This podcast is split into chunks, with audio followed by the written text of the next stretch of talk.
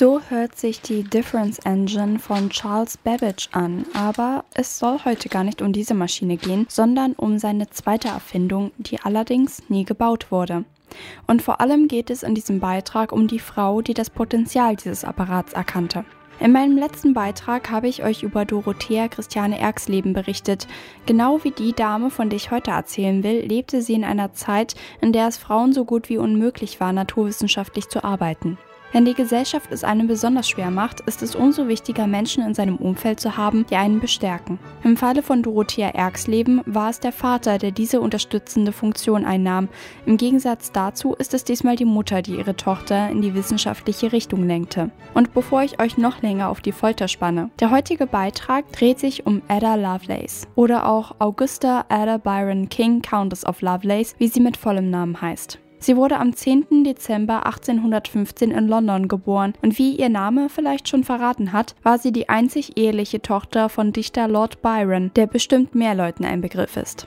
Er war ein berüchtigter Infant terrible, bekannt für seine romantische Lyrik und dazu passend auch in Wirklichkeit ein Mann, der nun ja, es liebte, verliebt zu sein. Das war bestimmt für ihn ganz nett, aber für eine Ehe war das eher nicht besonders förderlich. Deswegen hielt die Ehe zu Adas Mutter Anne Isabel Noel auch nur kurz. Nach der Trennung verließ der Lord England, um später an dem Freiheitskampf für Griechenland teilzunehmen, bei dem er dann auch starb. Zu diesem Zeitpunkt war Ada gerade einmal acht Jahre alt und hatte ihren Vater nie persönlich kennengelernt. Ihre Mutter Anne Isabel war selbst mathematisch begabt und ließ deshalb auch ihre Tochter intensiv in den Naturwissenschaften unterrichten. Allerdings war das auch der Tatsache geschuldet, dass Lady Byron befürchtete, ihre Tochter könnte ihrem Vater nacheifern und deshalb bewusst die künstlerische Bildung Erdas vernachlässigte und auf eine strenge Erziehung setzte.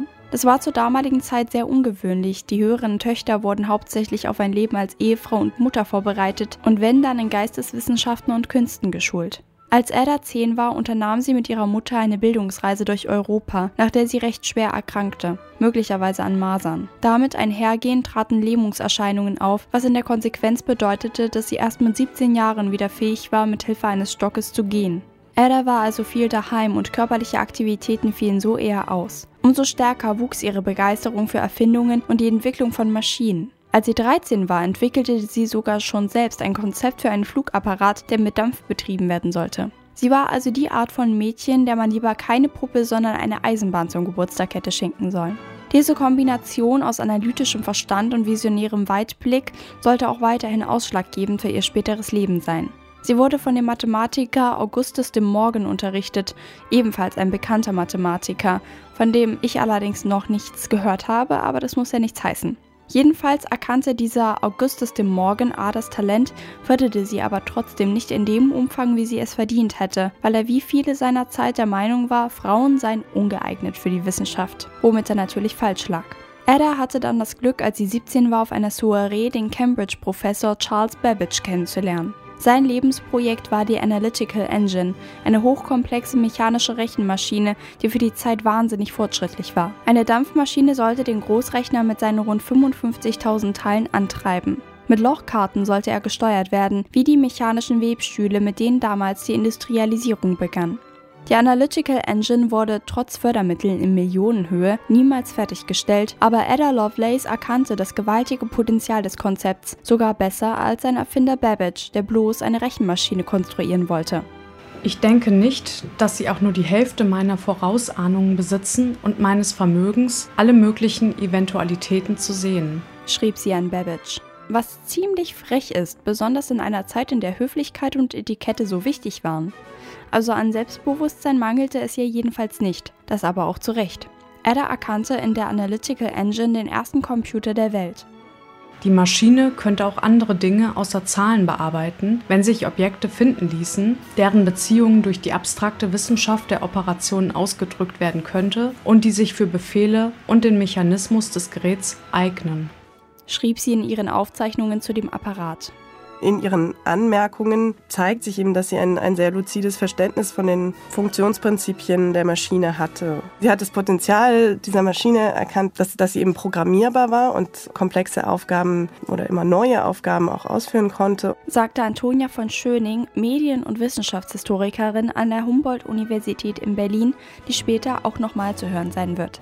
Diese Erkenntnis, die Ella da niederschrieb, war revolutionär und wurde zu ihren Lebzeiten nur von den wenigsten Menschen verstanden, weshalb die Bedeutung erst viel später gewürdigt werden sollte. Denn diese Frau formulierte hier die Grundidee der Informatik, die systemische Verarbeitung von Informationen. 1835 mit 19 Jahren wurde sie dann aber verheiratet, um dann rasch hintereinander drei Kinder gebären und diese großziehen zu müssen. Ihr wissenschaftliches Interesse wurde dadurch aber natürlich nicht gebremst. Weil ihr der Zugang zu einem Studium verwehrt blieb, bewegte sie ihren Mann dazu, für sie Texte aus Bibliotheken abzuschreiben. Damals schrieb sie in ihr Tagebuch ich glaube, dass nichts anderes als genaue und intensive Beschäftigung mit Themen wissenschaftlicher Natur meiner Fantasie am Durchdrehen und die Leere ausfüllen kann, die der Erlebnishunger in meinem Geist zurückgelassen hat. Bei ihrer engen Freundin, der Mathematikerin Mary Somerville, klagte sie, dass sie wegen der Kinder kaum noch Zeit für ihre eigentliche Leidenschaft habe. Auch der Kontakt zu der Londoner Wissenschaftsszene schlief allmählich ein, da Ada durch ihre Pflichten an das Haus gefesselt blieb. Was Karl Friedrich Gauss über die Mathematikerin Sophie Germain schrieb, kann man an dieser Stelle auch auf Ada Lovelace beziehen.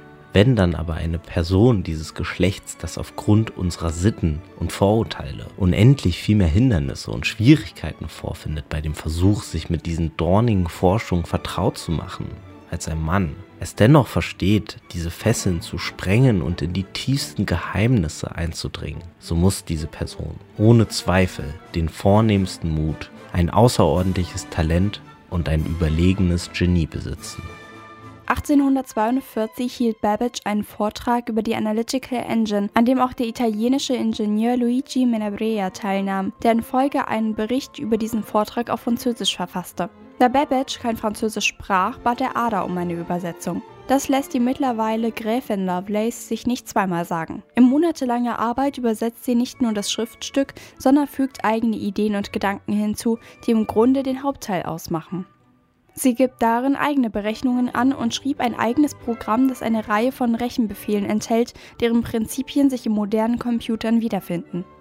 Auch über die vielfältigen Einsatzmöglichkeiten der Analytical Engine stellt sie Vermutungen an. Diese Anmerkungen beinhalten auch sehr faszinierende Überlegungen und weitsichtige Ideen dazu, wozu die Maschine noch in der Lage sein könnte. Also ja, über das hinaus, was, was Babbage ursprünglich sich vorgestellt hatte, erkennt Ada Lovelace in dieser Maschine das Potenzial als Computer. Bei der Deutung der Möglichkeiten der programmierbaren Maschine gab sie auch ein konkretes Beispiel. Vorausgesetzt, dass beispielsweise die grundlegenden Beziehungen von bestimmten Klängen in der Wissenschaft, der Harmonie und der musikalischen Komposition für solche Ausdrucksformen und Anpassungen geeignet wären, könnte die Maschine aufwendige und wissenschaftliche Musikstücke von beliebiger Komplexität und Umfang komponieren. Unglaublich, sich vorzustellen, dass eine Frau 1843 bereits komponierende Computer vorhersagte. In ihren Anmerkungen gibt es weiterhin einen Plan, wie sich mit Hilfe dieser Hardware Bernoulli-Zahlen berechnen lassen. Falls ihr euch fragt, was das für Zahlen sind, googelt es lieber, ich kann es euch nämlich auch nicht erklären. Die Anleitung enthält die arithmetischen Befehle und die Speicherorte aller Zwischenergebnisse und gilt deshalb heute als erste Software und somit als erstes Computerprogramm.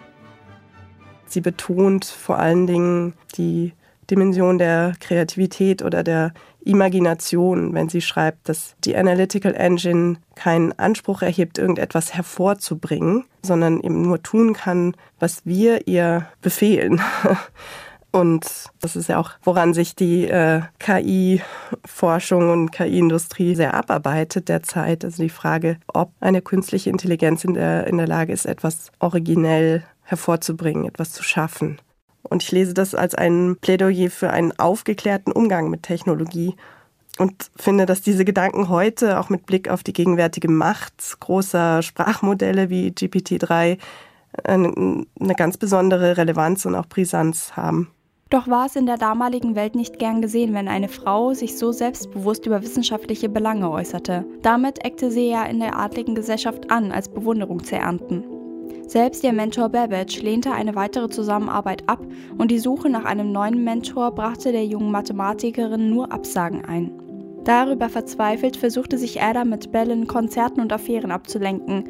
Darunter sollen angeblich auch Charles Dickens und der Wissenschaftler John Cross gewesen sein. Auch gab sie sehr viel Geld aus und begann auf Pferde zu wetten. So musste sie sogar mehrmals Familienschmuck versetzen, als sie sich vertippte. Nach der Geburt ihres dritten Kindes wurde Ada dann sehr krank und litt an starken Schmerzen, die sie mit von Ärzten verschriebenem Alkohol und Betäubungsmitteln zu lindern suchte. Die letzten Jahre ihres Lebens verbrachte sie durch ihren Gebärmutterhalskrebs ans Bett gefesselt und starb dann mit gerade einmal 36 Jahren am 27. November 1852 in London. Sie bestand darauf, neben ihrem Vater begraben zu werden, weshalb ihre Mutter aus Protest nicht einmal zu ihrer Beerdigung erschien. Charles Babbage beschrieb ihren letzten Lebensabschnitt treffenderweise als Tragödie. Und trotzdem wäre es sicherlich tröstlich für sie gewesen, dass ihre Erkenntnisse, die damals nicht gewertschätzt werden konnten, als Grundlage für die heutige Computertechnik gilt.